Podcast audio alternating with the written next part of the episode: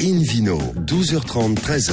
C'est parti pour le numéro dominical d'Invino Sud Radio. Bonjour à toutes et à tous. Notre émission est en public et délocalisée. Nous sommes au restaurant Bar à Vin Nicolas Paris, place de la Madeleine, avec un menu qui prêche comme d'habitude la consommation responsable et modérée, les distilleries en Alsace, notamment le domaine Jean-Claude Lapalu en Beaujolais, le bruit du bouchon, le pape de Liège, on en parlera tout à l'heure, avec les trois complices, Laure Gasparotto, Sylvie Tonnerre, Émeric de Bastelot. Bonjour à tous les trois.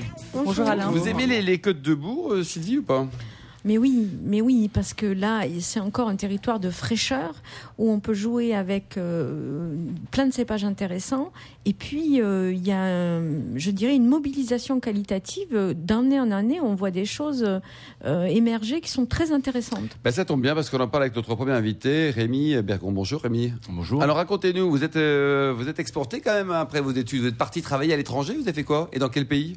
Ben, je suis parti aux États-Unis et en Australie faire les vinifications. C'est des belles aventures ça? Oui, de très belles aventures. Est-ce ouais. que les Australiennes sont jolies? Plutôt. Plus jolies que les Anglaises? Vous avez fait quoi les, les Anglais? L'Angleterre? J'ai euh, États-Unis, ouais, euh, Australie et Angleterre. Donc euh, non, j'aime bien, j'aime bien les trois. Moi. Les trois, votre quoi. femme est française Ma femme est française. Oui, oui. Alors, Alors, vous avez rejoint votre père euh, Gilles sur le domaine en 2013. Un mot sur le, le château, il est familial depuis longtemps? Oui, c'est une propriété familiale depuis 1930. Donc voilà, moi j'ai repris la propriété en 2012-2013. Donc on a 20 hectares et les deux particularités de la propriété, c'est qu'on est en bio, on fait partie des précurseurs sur les côtes de Bourg. D'accord. Et donc ça fait quasiment 20 ans là maintenant qu'on est Et certifié. pour ce château de, château de, de Côte, combien de, enfin, quel cépage vous avez? On a Merlot, Cabernet et Malbec. Donc Malbec. nous on utilise beaucoup de Malbec du fait du nom Côte, qui veut dire également Malbec. Côte, oui. Donc euh, du coup notre particularité c'est d'utiliser beaucoup de Malbec. Et vous êtes en bio depuis longtemps? Depuis 1999, certifié, mais même avant on travaillait de façon bio. Et pour vous, le bio, c'est quoi maintenant? C'est une philosophie, c'est un effet de mode, c'est quelque chose qui est structurant dans la production française? Ah, pour nous non, c'est une, fa- une façon d'être. Donc euh, depuis depuis toujours on a toujours travaillé comme ça pour le respect de l'environnement. Donc euh, voilà, ça fait partie de nos convictions. Je me vois pas à l'heure actuelle changer mon mode de, de travail. C'est un vrai choix, quoi. Ah oui, c'est un vrai Et choix. vos petits ouais, copains, là, vos confrères, on va dire, ils ils vous ont suivi un peu, ils vous ont emboîté le pas, ou alors euh, ils sont restés euh, désespérément, ou pas d'ailleurs, conventionnels Non, il y en a de plus en plus maintenant qui, euh, emboîtent le pas, on va dire, c'est sûr, mais euh, voilà, la conversion est quand même un peu plus, un peu plus difficile. C'est pas du tout le même travail. Il y a beaucoup plus de travail quand on fait du vin bio. Donc c'est un peu plus difficile et pour des structures qui sont beaucoup plus, euh, beaucoup plus importantes, c'est peut-être plus compliqué de, de faire du, du bio à l'heure actuelle. Le style des vins, pour le découvrir, comment est-ce qu'on peut euh, le définir, ce style des vins? Je sais que c'est toujours compliqué. D'abord, Ouais, vous faites ouais. des, des blancs, des rouges, des rosés, vous avez des rouges? Non, moi je fais que du rouge. J'ai deux gammes, je fais que du rouge, mon tradition et mon prestige. Et moi je fais des vins, euh, des vins de Bordeaux, donc des vins de garde, donc des vins qui sont riches, concentrés, puissants, voilà un peu, un peu atypiques on va dire, mais euh, qui sont, euh, voilà qu'on peut, qu'on peut vraiment garder quoi. Est-ce que le, bio coûte plus cher à produire ou pas? Oui. Et de Oui, beaucoup. alors, et pourquoi d'ailleurs? Déjà, pour- pourquoi c'est plus cher? Et de combien par rapport à un vin C'est surtout conventionnel? que c'est, euh, enfin c'est pas forcément plus cher en termes de coût, de coût réel on va dire, mais c'est en termes de travail. On va, on va bosser 30, au minimum 30% euh, de, de, plus, quoi. que- vous que êtes combien à bosser sur le domaine d'ailleurs? Ben moi principalement, mes parents qui m'aident, qui sont à la retraite. Donc On les euh, salue, d'ailleurs, voilà. Ouais ouais, c'est heureusement qu'ils sont là. Donc euh, non, c'est beaucoup plus de c'est beaucoup plus de boulot et après on a beaucoup plus de contraintes par rapport aux conditions climatiques. Ça veut dire qu'en bio, il y a vraiment euh, faut vraiment tout le temps être là, être présent et regarder de façon à anticiper. C'est beaucoup d'anticipation en fait parce que si après il y a un problème, nous en bio on peut pas revenir en arrière alors qu'en conventionnel on, on peut le faire. Donc c'est vrai que c'est vraiment ce côté-là qui est le, le plus le plus compliqué. Mais Et au niveau distribution, produisez au total combien de bouteilles Vous les vendez comment? On a une capacité à peu près 100 000 bouteilles. Ah, 100 000, faut les vendre, hein. euh, Après, on en vend à peu près 50 000 bouteilles. On fait tout ce qui est France, mais après, euh, et- et, euh, sur, en exportation également, tout ce qui est euh, Allemagne, Luxembourg, Angleterre, euh, Canada, États-Unis.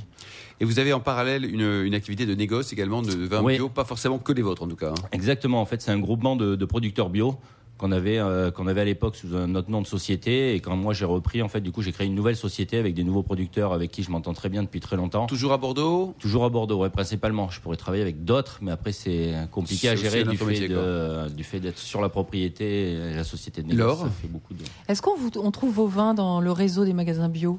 Oui, dans les, dans les magasins bio, c'est bon, par exemple.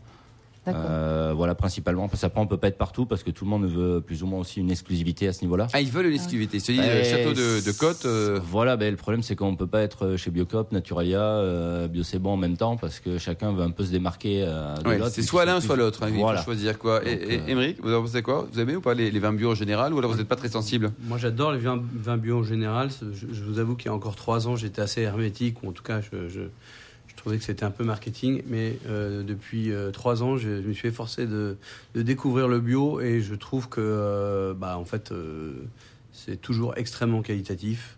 Je, suis, je, je commence à être vraiment archi convaincu que.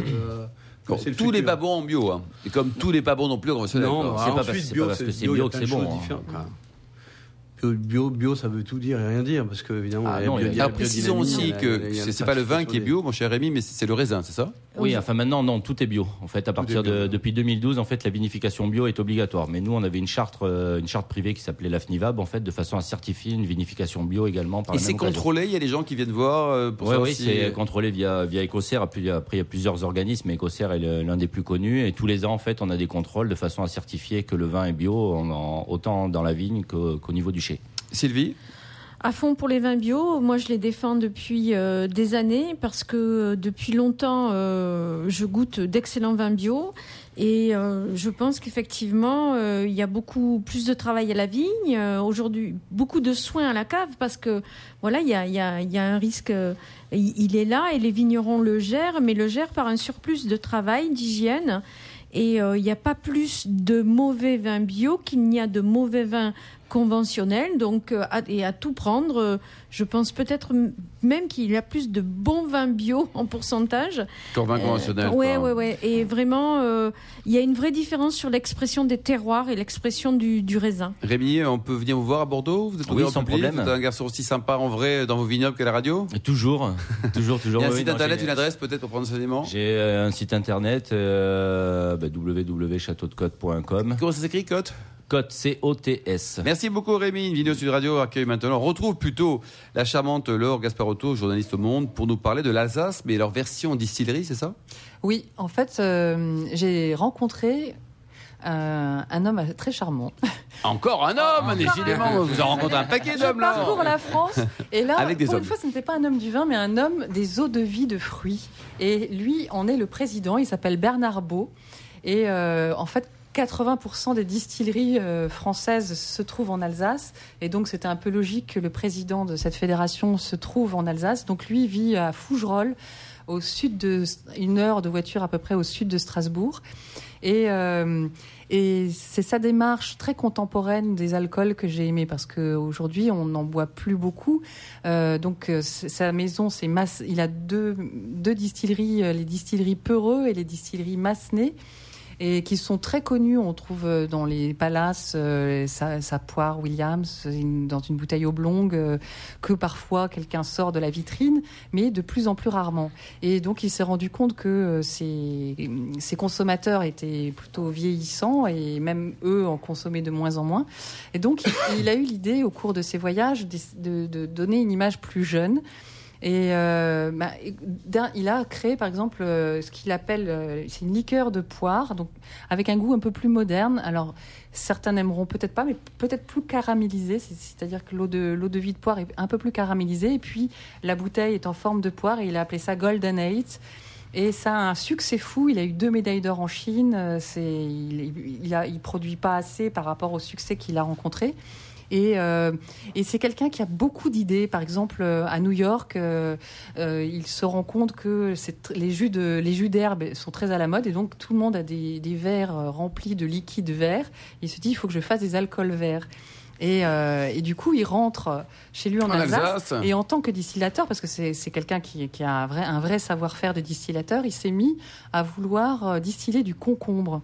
Et donc, ça lui a pris trois ans. arrête les champignons là, monsieur non Non, mais je, je t'assure, je vous assure que la liqueur de concombre euh, de Massenet est extraordinaire. J'adore le Et il a mis trois ans à mettre ça au point. Il a fait venir deux tonnes d'un maraîcher de- des Côtes-du-Rhône et il a fait des essais, des essais, des essais jusqu'à y parvenir. Le Euh, premier achat de concombre en France. quoi. Mais il n'a pas fait que ça du coup. Comme il a réussi à distiller du concombre, eh bien, il a poursuivi avec la carotte, le basilic, euh, le cumin, euh, l'ail. euh, et il a une série comme ça du- de 17-18 parfums en spray. En spray. euh, en qui s'appelle, c'est la collection Golden Party et euh, les, la- les mixologues aujourd'hui utilisent beaucoup ça sur, euh, sur leurs cocktails. Et euh, bah, donc d'un côté il y a le spray, de l'autre côté il y a la liqueur qu'on peut, euh, qu'on peut boire nature ou en cocktail. Voilà. Et c'est cette démarche très. Enfin, de- d'essayer de mettre l'eau de vie. euh, Bien sûr. Et, euh, et puis, en même temps, il fait vivre toute une région parce que. À, à côté de ça qui peut paraître un peu trendy, euh, il est à l'origine de l'AOC euh, Kirsch de Fougerolles. euh, Kirsch de Fougerolles. oui. c'est la, première eau de vie de fruits à avoir une AOC en France. Et elle a été créée en 2010. Voilà. En, en réalité, c'est l'AOC Kirsch de Fougerolles Kirsch. qui est faite à base de cerises, qui est, qui, dont le terroir de Fougerolles euh, est. Allez, on réagit sur voilà. les liqueurs. Vous aimez les liqueurs, Sylvie, ou pas? Mais je pense euh, tout à fait comme Laure, et puis on voit bien que les liqueurs sont tombées en désuétude, alors que ça fait partie de notre patrimoine français. Il y a de très belles choses. Il y a de très belles choses aussi dans les fines de vin. Je pense à la fine de Faugère, qui est un, un, un alcool remarquable. Et il faut s'y intéresser, il faut pas les laisser tomber. Et là, il y a beaucoup de créativité. Exactement. Rémi, vous aimez ou pas? Ah Oui, oui, moi j'aime beaucoup. Également. Une petite Après, poire pour la soif, une poire au concombre. Ouais, ouais, pourquoi pas? Bah, tester. Hein. Émeric? Moi, j'aime beaucoup aussi. Je vais, je vais souvent en Alsace chez euh, Nussbaumer, au Ouais. col de Stège. Et qui, qui- il y a deux eaux de vie que je vous recommande particulièrement, qui sont l'eau de vie d'Alisier euh, et l'eau de vie de Poire Williams rouge. D'accord. Alors, pour terminer? Ben, En fait, il y a aussi un produit que, que Massenet euh, fait, que tout le monde connaît euh, sans savoir que c'est très artisanal. C'est, euh, ce sont les grillotines. Et euh, Bernard Beau travaille beaucoup avec des chefs, justement, pour, euh, pour les, des, des desserts chocolat et grillotines. Vous savez, c'est ces toutes petites cerises qui, sont, euh, qui, qui baignent dans un alcool de fruits qu'on peut servir avec des crêpes euh, ou même mettre une petite grillotine dans le fond d'une flûte de champagne. Ah oui. Voilà, ça, ça égaye ça, le, le champagne. Voilà, Il y a beaucoup de personnes qui travaillent dans la, au sein de la distillerie? Ils sont nombreux? Euh, ils sont une vingtaine. Ouais, donc c'est une vraie petite PME, c'est une vraie c'est- PME, C'est une d'ailleurs. petite entreprise, mais il est très créatif. Bon, d'accord, c'est QFD. Il y a un site internet peut-être pour prendre enseignement. Ils ont un site sur euh, distillerie. Euh, alors, le, le site internet, ça doit être peureux.com. Merci. Peu- Comment ça s'écrit d'ailleurs P-E-U-R-E-U-X. Merci beaucoup, Laure Gasparotto. Nous marquons une courte pause et ensuite retour chez Nicolas à Paris pour les coups de cœur euh, d'Émeric de Vasselot. Invino, 12h30, 13h. Retour au restaurant Bar à Vin Nicolas Paris, place de la Madeleine, pour cette émission en public et délocalisée avec la charmante Sylvie Tonnerre, rédactrice en chef du magazine Terre de Vin, pour nous parler des bruits de bouchons. Pop, ça y est, il est le parti. pop, oui, le pop, parce qu'une étude toute récente qui, est, qui a été menée en France et au Royaume-Uni par le professeur Charles Spence du laboratoire de recherche du cross-modal de l'université d'Oxford. C'est tout de même C'est pas n'importe quoi, rien, hein. n'est-ce pas? Euh, Une étude sur le thème euh, le son et la vue de l'extraction d'un bouchon en liège influence-t-il la perception du dégustateur? Alors qu'est-ce qu'ils ont fait? Qu'est-ce qu'ils ont fait? Ils ont pris 140 euh, volontaires et ils leur ont fait tester le même vin, sans le savoir, sous trois aspects différents. Euh, le, le vin issu d'une bouteille qu'ils ouvrent devant eux, euh, bouchonné, bou- enfin, avec un bouchon en liège, Bouché, bouché, pas bouchonné. Bouché. Enfin, Souhaitons-le en tout cas. avec un bouchon en liège, un bouchon en verre ou une capsule à vis. Eh bien, qu'est-ce qui s'est passé? Au niveau de l'appréciation de la qualité du vin, je vous laisse deviner, bien sûr. Les participants ont jugé euh, la qualité euh, du vin bouché avec un bouchon de liège 15% supérieur aux autres vins C'est QFD. qui Ouais. l- le même vin, évidemment. C'est incroyable comme. Ouais. Et voilà, et ça parle tout seul. Donc euh, voilà à quel point nous sommes influençables et, euh, et à quel point le, le- Vino Veritas aussi, peut-être, hein, en, oubliant tout le reste. quoi. complètement, complètement. Euh, et ils sont poussés un petit peu plus loin en disant que euh, ils pensent que pour euh, une célébration, c'est pour célébrer un événement euh, particulier, le bouchon en liège est 20, à 20% de plus euh, de chances d'être euh, d'être adéquate pour pour une célébration. Et 15% de plus pense que pour une ambiance festive, voilà, c'est toujours plus festif un bouchon en liège. C'est euh, là on, on- on rejoint les neurosciences, la neuroœnologie Et comme on dit personne ne fantasme devant une capsule à vis alors? Ben non, mais en Sauf fait, les vendeurs peut-être. Oui. mais en fait, cette étude, elle, est- elle a été menée en France et au Royaume-Uni. Et je pense que si on l'avait menée, Bah, Au Royaume-Uni, nous on est un peu fermés, mais les, les Anglais sont quand même plus ouverts que nous à ce niveau-là, non? Ah mais c'est vraiment que culturellement le secteur du Moi, vin je, je- pensais que la capsule à vie, c'était euh, faisait partie de la culture vin des Anglais. en Moi tout cas. aussi. Eh ben non, la capsule à ville, c'est encore très nouveau monde. Euh, c'est encore très Australie. Donc le consommateur anglais est presque choking quand il voit. euh, C'est pas qu'il est bouteille. choking, mais il va. Il donne 15% de bonus qualitatif à une bouteille qui est bouchée avec un bouchon en liège. Donc voilà, c'est comme ça. Et quand le vin est réellement bouchonné, après il reste toujours avec ses 15% ou. euh, Et alors justement, quand le vin est bouchonné, ça ne vient pas toujours du bouchon. c'est ça. Et donc euh, voilà, tout est tout est à modérer et à pondérer. Et la tendance, Sylvie, c'est quoi? C'est, c'est, euh, Est-ce que ce pourcentage va baisser selon vous dans les 5 ou 10 années à venir Le ou- pourcentage de gens qu'il trouve, Oui. euh, je ne crois pas. Ah, vous pensez Je- que le Liège a encore de très beaux jours de... Oui, oui, oui, oui, tout à fait, tout à fait, parce que on boit moins, on boit mieux, on boit plus qualitatif, plus festif, et le cérémonial, l'aspect culturel, l'aspect sociétal, C'est important, ça restera important comme les bouchons merveilleux ça par exemple. Laure Oui, parce que justement, Nomacor qui vient de lancer un premier bouchon euh, à base de fibres de canne à sucre, le premier bouchon bio, qui est un, une mat- un matériau très chaleureux. Euh, rejoint ce que tu, ce que vous disiez Sylvie, c'est que euh, a priori le- le- le- le- l'amateur va aimer le bouchon. Après, qu'il soit vraiment en liège ou pas, on ne sait pas. Mais c'est vraiment le, le son, c'est juste Mm. planter un. Et vous, Émeric, en tant qu'amateur français, vous en pensez quoi? C'est-à-dire que ça vous perturbe ou pas de voir une, Moi, capsule à vis? Je suis convaincu que j'adore le bouchon parce que je pense que le cérémonial a beaucoup d'importance. Ah, vous Et êtes le donc fait- Liège aussi alors hein. Moi, je suis liège à fond parce que sortir un tire-bouchon, euh, euh, commencer à enlever la capsule, euh, voilà, tout ça, c'est- ça, ça fait partie du charme. Fou, euh, hein. ben oui. Non, mais il il a pas tort, quoi. Et ça vous embête pas d'avoir un risque plus important, d'avoir parfois un vin qui a des petits soucis ou pas? Alors, très sincèrement, Vous êtes joueur, hein. euh, je bois du vin depuis 30 ans. J'ai le nombre de bouteilles bouchonnées que j'ai eu dans ma cave, il n'y a pas eu tant que ça. Non, non, Donc, non. euh, je pense que je pense qu'aussi si on achète du liège de, de qualité et si on boit des, des domaines qui investissent dans du liège de qualité, non, on n'a pas tant de vin bouchonné que ça. Vous, en pourcentage, c'est combien à peu près? Je sais pas, c'est- c'est moins de 1%. Moins d'un C'est pour moins cent. d'un pour cent Sachant aujourd'hui. qu'en en moyenne, on est quand même un petit peu de là, quand même, sur euh, tout type de, de bouchage, non? On a bien euh, réduit ça, puisqu'on est passé de, de 3% à moins de 1% en 10 ans. D'accord. Donc il y a- il y, a des gros efforts qui ont été faits. oui. Voilà, donc ça, voilà. C'est- comme ça, c'est un constat, c'est un état des lieux. Ben oui, il faut dans l'imaginaire. Ben, c'est comme ça, c'est encore comme ça. Merci beaucoup Sylvie de Minot Sud Radio accueille maintenant. On retrouve maintenant Émeric de Vasselot, qui est notre assureur amateur de vin préféré, qui vient régulièrement nous parler de ses derniers, derniers coups de cœur, parfois de, de coups de griffe. Aujourd'hui, ça, ça griffe ou ça cœur alors? Aujourd'hui, c'est vraiment des coups de cœur. Euh, Alors on commence par quoi? On commence Alors, on par va le. commencer par le, le domaine de la Porte Saint-Jean. Euh, je vais vous parler de, de- de- de quelqu'un qui est un, un- un jeune et, et très talentueux vigneron qui, euh, je, je pense, sera vraiment un, un très très grand demain. J'avais presque pas envie d'en parler parce que c'est une sorte de trésor qu'on a envie de garder. A des prix vont Et- monter, et- et- connu, et- quoi. et voilà, et qu'on n'a pas envie de, de- de- de faire connaître. Mais je vais vous raconter une petite histoire pour vous en parler. J'ai- j'ai- Je suis allé, faire une excursion à Saumur euh, euh, au mois de juillet et j'avais pris quelques euh, noms de domaines que je voulais aller voir. Et puis de, de fil en aiguille, euh, euh, donc j'étais voir le domaine du collier. Je voulais aller voir le domaine du collier, qui est, le- beau-frère de la personne dont je vais vous parler. Malheureusement, il était fermé et je suis tombé sur euh, la maman de- de- d'Antoine Foucault du domaine du collier, avec qui j'ai beaucoup discuté pendant, pendant une demi-heure.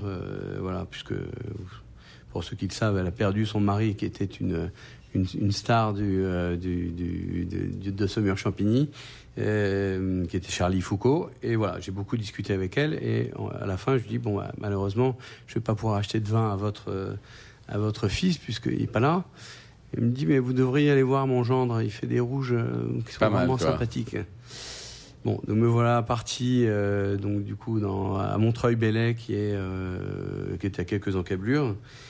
Bon, et puis euh, là, euh, c'était c'était un week-end, euh, je me souviens plus, je crois que c'était le week-end du 14 juillet, quelque chose comme ça, et, et malheureusement, porte close. Ah mince. J'étais assez déçu. Frustration, grande frustration. Et mais le hasard veut que 15 jours après, j'ai été au restaurant L'Univers à Bordeaux, euh, qui est un, un restaurant que je, re- que je recommande vivement parce que c'est une des plus belles caves, à mon avis, de France. euh, Peut-être pas en quantité, mais en tout cas en qualité.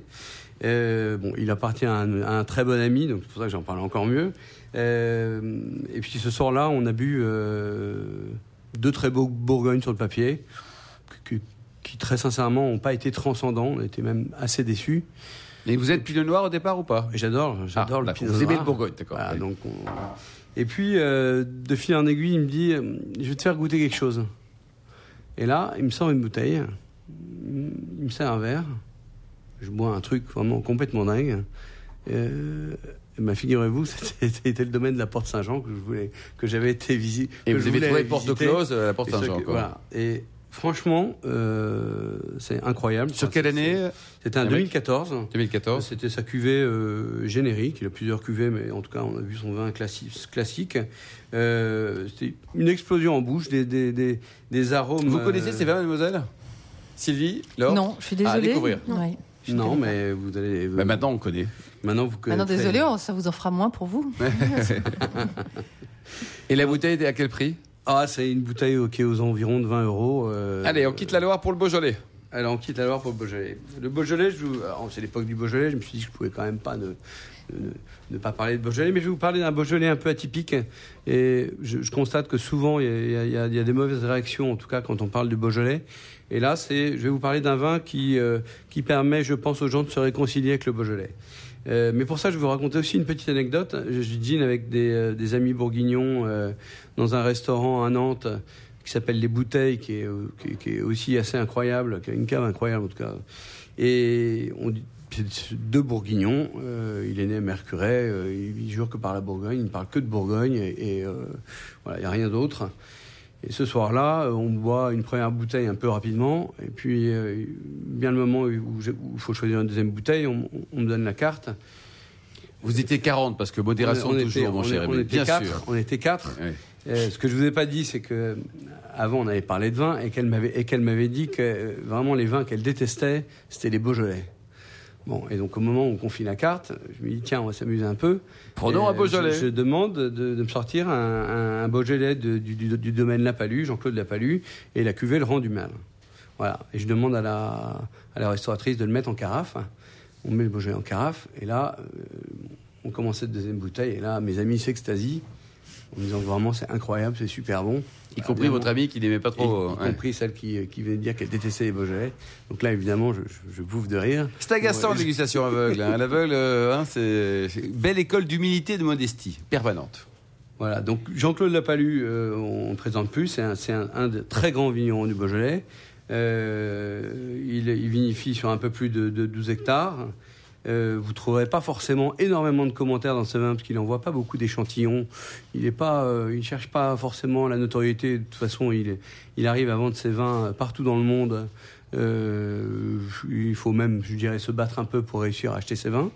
Euh, Le prix, Émeric, c'est important, c'est dans ah, le prix, on est à peu près dans la même gamme de prix. On est euh, aux alentours de 20 euros pour cette cuvée, mais il y a, il y a certains vins, de, certains vins de, de chez lui qui sont un peu moins chers, d'autres un petit peu plus chers. Autour de 20 euros, quoi. Voilà, autour de 20 euros. Et en général, vous aimez, vous, les- le, le gamay et puis le, le- Moi, j'adore le Beaujolais gamay. Je suis dans une phase de ma vie où je, je redécouvre vraiment, mais à fond, le gamay. Et, et, euh, je trouve que ce sont des vins très agréables. Et il y a tellement de vignerons euh, talentueux dans cette région que très sincèrement, on ne peut pas dire qu'on n'aime pas les Beaujolais. On réagit, Laure, sur les, les propos, le deuxième coup de cœur de- d'Émeric. Vous appréciez, vous aussi, les, les vins du Beaujolais ou les crus du Beaujolais? Oui, euh, ben, dernièrement, en plus avec le Beaujolais nouveau, j'en ai regoûté quelques-uns. Mais oui, notamment, moi, mon coup de cœur en Beaujolais, là justement, c'était un Beaujolais nature de chez Robert Pérou. Et hum, En quelle couleur? c'était rouge. Oui. Et vraiment, c'est, c'est- non, en Beaujolais, il faut absolument, euh, vous avez raison, euh, refaire découvrir cette région. C'est des rapports qualité-prix très intéressants. Excellent, quoi. Sylvie, vous Vraiment. connaissez, vous connaissez, et vous appréciez également? Moi, j'adore le gamay. Je trouve que c'est un cépage extraordinaire. Et puis, euh, l'expertise euh, des vignerons euh, du Beaujolais sur tout leur terroir. Il y a tellement d'expositions différentes, de sols différents. Il y a des choses vraiment magnifiques. Ce sont toujours des vins qui ont un côté désaltérant. C'est ça qui est super. Et il y a des grandes différences entre les crus et les crus du Beaujolais. Il faut vraiment, vraiment les redécouvrir. Et, et en plus, il y a des gens qui souffrent, donc raison de plus pour aller les voir. Ils sont très sympas, accueillants et, effectivement avec un excellent rapport qui a été pris. Merci beaucoup, Emeric, euh, Laure, Sylvie et Rémi. Fin de ce numéro d'Invino Sud Radio. Pour savoir plus, rendez-vous sur sudradio.fr ou invinoradio.fm. On se retrouve samedi, dimanche à 12h30, toujours en public et délocalisé au restaurant Baravin Nicolas Paris, place de la Madeleine. D'ici là, excellent déjeuner, bon dimanche à l'écoute de Sud Radio et surtout, surtout, n'oubliez jamais, respectez la plus grande des modérations.